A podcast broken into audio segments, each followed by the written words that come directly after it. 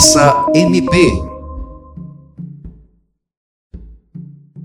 O racismo é um dos principais problemas sociais enfrentados no século XX e XXI, causando diretamente exclusão, desigualdade social e violência. É a denominação da discriminação e do preconceito, direta ou indiretamente, contra os indivíduos ou grupos por causa da sua etnia ou cor. É importante ressaltar que o preconceito é uma forma de conceito ou juízo formulado sem qualquer conhecimento prévio do assunto tratado, enquanto a discriminação é o ato de separar e excluir ou diferenciar pessoas ou objetos. E no Conversa MP de hoje, nós vamos conversar com o professor Evandro Luzia. Ele é coordenador do Movimento Negro Unificado no estado do Acre. Professor, seja bem-vindo ao Conversa MP. Eu gostaria que o senhor explicasse para quem está nos acompanhando quais são os tipos de preconceitos. Olá, Marcelina. É prazer estar falando com você. Obrigado pelo convite, é, sobretudo porque você está interessada, está focando um tema tão importante para todos nós no Brasil, sobretudo nesses últimos momentos que nós temos vivido, é, momentos que requerem de todos nós muita reflexão a respeito de um tema que parece ser conflitante, mas que ele precisa de ser esclarecido para que as pessoas compreendam, inclusive, como é que ele atravessa todas as nossas vidas, atravessa as nossas almas, nos afetam, nos atingem e a gente muitas das vezes não sabe do que se trata. É, quando você me faz essa pergunta, primeiramente o que a gente tem que responder é o que, que é mesmo preconceito? Por que o do preconceito? Eu acho que o preconceito faz parte de uma estrutura que está colocada é, na formação humana e ela está tão estrutural, ela está tão enraizada, ela está tão é, é, introjetada que as pessoas muitas das vezes não conseguem perceber que o preconceito reside em si. E ele reside de uma maneira muito vil, muito má, que ela é capaz de transferir e manifestar sentimentos que possam afetar a vida do outro. Sentimentos, inclusive, de tristeza, sentimento que pode atrapalhar, prejudicar o encaminhamento do outro, daquele que conosco convive. Primeiro que ele muitas das vezes parece ser sutil, mas mesmo quando ele parece ser sutil, ele é hostil e ele geralmente generaliza, inclusive, é, questões de forma negativada e leva a pessoa, inclusive, a viver as piores experiências pessoais dentro da sociedade. É o que a gente chama da intolerância feita de maneira perversa, da intolerância que ela não manifesta como uma resistência, mas uma intolerância que é capaz é, de destruir aquele é, que está conosco. E quando você faz a pergunta quais são os tipos de preconceitos, são vários, são diversos. Existem preconceitos que nós nem sabemos que existem e que nós muitas das vezes nem conseguimos perceber as suas manifestações. Mas alguns valem destacar. Primeiro que eu coloco o preconceito de origem. O preconceito de origem, ele manifesta uma resistência em poder se aproximar do outro, alegando que aquele que não veio ou que não é da minha origem, que não nasceu, que não mora, ou que não reside no mesmo local que eu, não é um ser que vale a pena ou é um ser inferiorizado. Outra questão é o preconceito que vem de origem, o preconceito de culturas. A partir do momento em que eu resisto à origem, eu automaticamente resisto à cultura, resisto o que as pessoas fazem, o que elas praticam, o que elas gostam. Se eu resisto o que elas fazem, o que elas praticam, os seus costumes, a sua cultura, eu resisto o instrumento principal que ela usa para manifestar a sua vida, que é a língua. E aí eu tenho, e nós criamos o preconceito linguístico. E esse preconceito linguístico, ele atravessa de maneira tal que a gente esquece que o outro tem direito de ser e de expressar como é, e nós muitas das vezes queremos negar até mesmo a forma, o jeito e a fala do ser, é, classificando-o como o diferente e inferior de todos nós. Outra questão que está atrelada a essa questão do preconceito de origem, de cultura e linguístico, preconceito religioso. Talvez um dos mais terríveis que nós tivemos aliados à questão de origem, à questão cultural, que também se associa muitas das vezes à forma de você impedir que o outro exerça o seu direito de manifestar a sua fé e a sua religiosidade. Dentre todos esses, ainda eu consigo destacar aqui o preconceito social. E esse preconceito social, ele acaba sendo o acúmulo desta ideia da origem, da cultura, da língua, da religião, porque manifesta na estrutura social da pessoa. É o preconceito contra aquilo que ele é do ponto de vista social, do ponto de vista econômico, do ponto de vista da sua organização familiar, se ele tem mais ou se ele tem menos, o preconceito social de qual grupo ele é, é, se incorpora ou, ou, ele convive, a quem pertence, que também está articulada à questão do preconceito cultural, mas muito basicamente a questão de classes, que afeta é, estranhamente a sociedade, que afeta estranhamente as pessoas, negando a ela ou resistindo, inclusive, pela sua é, forma de ser, por não ter e por não representar, por não ter poder.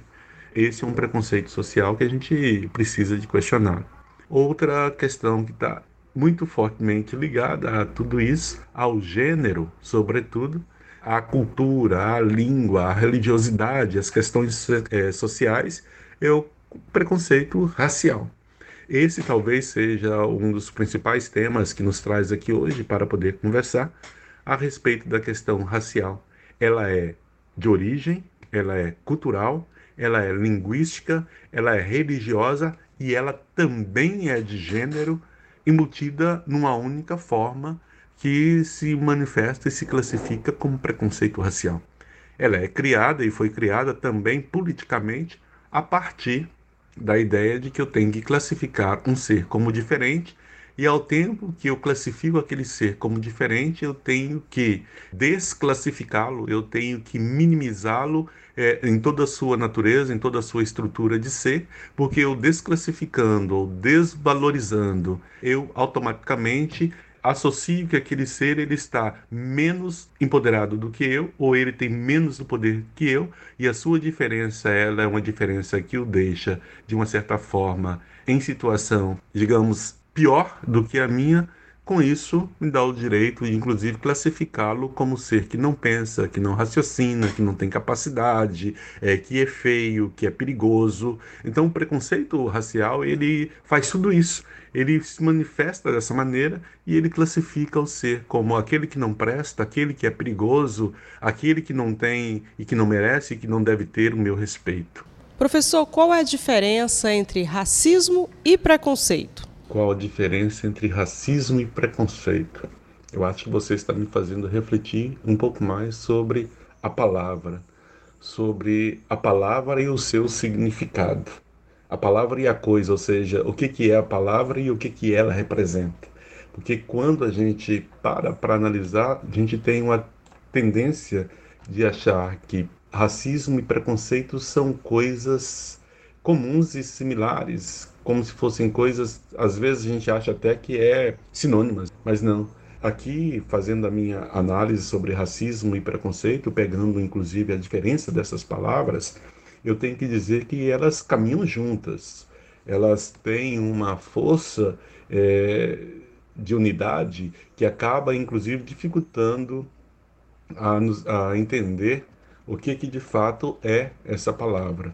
Mas aqui eu posso dizer que o preconceito ele talvez esteja muito no campo pessoal, ele esteja muito na subjetividade, ele esteja muito em aspectos psicológicos, quando a pessoa não consegue, inclusive, refletir, ele não consegue raciocinar sobre o seu sentimento, e esse sentimento é tão forte que acaba o dominando.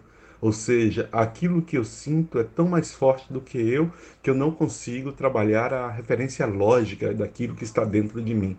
Então, se eu não consigo trabalhar a referência lógica, aquele sentimento me domina e eu manifesto os meus sentimentos de maneira preconceituosa, ou seja, estabelecendo conceitos prévios de alguma coisa, é, sem ter a real noção de como aquilo me afeta e como afeta o outro. Agora, o racismo, o racismo ele tem uma função diferente. O racismo ele nasce também de um preconceito, estabelecido de um preconceito, mas ele tem uma função que é política. Ele nasce, ou se não tem uma função política, ele nasce de uma definição política, porque ele junta é, os sentimentos, os pensamentos, as abordagens e constrói um significado negativo em torno de alguém em função é, da sua diferença física, o que biologicamente ou que naturalmente poderíamos entender como diferenças comuns. A gente pega essas diferenças que são comuns e que são naturais e passamos então a classificá-la com critérios pensados politicamente e a partir desses critérios que foram pensados politicamente, eu uso os elementos classificadores, como o estereótipo, a cor do olho, a cor do cabelo, a tonalidade da pele, se a pele ela é retinta ou se não é retinta, menos retinta ou mais retinta, se a pele é branca, se a pele é negra, ou se a pele é preta, ou se a pele é amarela, e eu vou a partir daí então criando uma imagem que distorce ou então que coloca as características naturais como se fosse algo errado na natureza, como se fosse algo em que a própria natureza te comunicasse que aquele que é diferente de mim, ele tem menos valor do que eu como se só tivesse valor a tudo aquilo que fosse homogênico dentro de uma ideia política, inclusive de, de hegemonia, ou seja, tem que ser igual a mim, pensar igual a mim. Se não for, então não presta. É, aí tá, aí mora então a ideia do, do racismo, dessa ideia de colocar o homogêneo que está igual a mim como positivo, aquilo que for homogêneo do outro lado, diferente de mim, é o que não presta. Então, esta é uma escolha e esta é uma determinação política pensada, inclusive, para justificar algumas práticas que eu tenho de exploração, de abuso, de desrespeito, de conduta de é, para escravizar alguém, de conduta para abusar fisicamente, abusar sexualmente, ou seja, as minhas condutas que são ruins, que são negativas, elas acabam sendo justificadas por aquela diferença que eu estabeleci politicamente, e isso então a gente pode chamar de racismo. E como combater o racismo nas instituições de ensino pública e privada? Primeiro também, como assim como nasce o preconceito, para eu combater o preconceito é uma decisão política é uma decisão política de querer parar, de pensar e de estudar a sua origem, é, as suas causas, a sua consequência. Essa é uma decisão política. A primeira forma de combater o racismo é primeiro em mim, para depois eu levar o combate ao enfrentamento do racismo dentro para dentro das instituições. E isso requer então pensar. Mas para eu pensar, eu tenho que buscar então todas as informações e são essas informações a forma de reconstruir ou construir uma capacidade crítica de analisar a realidade. Quando eu desenvolvo a capacidade crítica de analisar a realidade, eu levo para dentro das instituições públicas, é, tanto privadas ou não, de ensino. E quando eu levo esse pensamento, eu tenho que fazer com que as outras pessoas que atuam, que trabalham dentro da instituição pública ou privada de ensino, possam também compreender, a partir de raciocínios lógicos, de questões filosóficas, de questões sociais, o que, que é o racismo. Não adianta ir para a escola com um cartaz na mão, pregar um cartaz na parede, é, falar sobre a comida, levar a capoeira, é, colocar um dia de feijoada, é, colocar um dia de máscaras negras dentro da escola, falar sobre é, vestimentas, roupas, trajes, é, se eu não mudo a forma de pensar do professor. E a lei para o crime de racismo, ela de fato tem feito a diferença? Bom, eu defendi tanto tempo a existência de leis já que as pessoas não conseguem raciocinar, se as pessoas não conseguem buscar uma formação, uma compreensão lógica a respeito da vida, da convivência, do respeito ao próximo, é que tivesse então uma conduta disciplinar através de uma norma, através de uma lei, para que fizesse com que as pessoas parassem para pensar ou mudar os seus comportamentos. Se eu falar que as leis elas não têm contribuído, eu estou negando, inclusive, a minha história de luta e de resistência para que essas leis existissem. mas eu posso dizer que ainda assim nós temos que questionar essas leis, quais são as suas verdadeiras funções e como é que elas têm sido interpretadas e qual e como tem sido a sua aplicação na sociedade. É, para assim então a gente fazer uma avaliação mais clara e sincera se elas têm servido ou se elas não têm de fato não têm servido ou feito a diferença é, para vencer é, o racismo e fazer com que haja uma equiparação racial é, dentro da sociedade. Eu acho que nós precisamos antes não questionar a lei, mas questionar a forma como ela é interpretada e aplicada no dia a dia quando temos a manifestação do racismo, da injúria racial no nosso dia a dia. Professor, por que que apesar de toda a ampliação do debate sobre o racismo e a criação de novas leis ou o aprimoramento das leis que já existem, criação de cota nas universidades, ainda assim o racismo é tão presente no dia a dia dos negros no Brasil? Tem uma questão que você já me fez refletir, que ele está no processo de formação, no processo de tomar consciência de si mesmo mas sabendo que a consciência é algo transitório, algo eu tenho no momento eu tenho consciência de uma coisa, no momento seguinte a minha consciência se altera e eu penso de uma outra forma, passo a ter consciência de um outro jeito.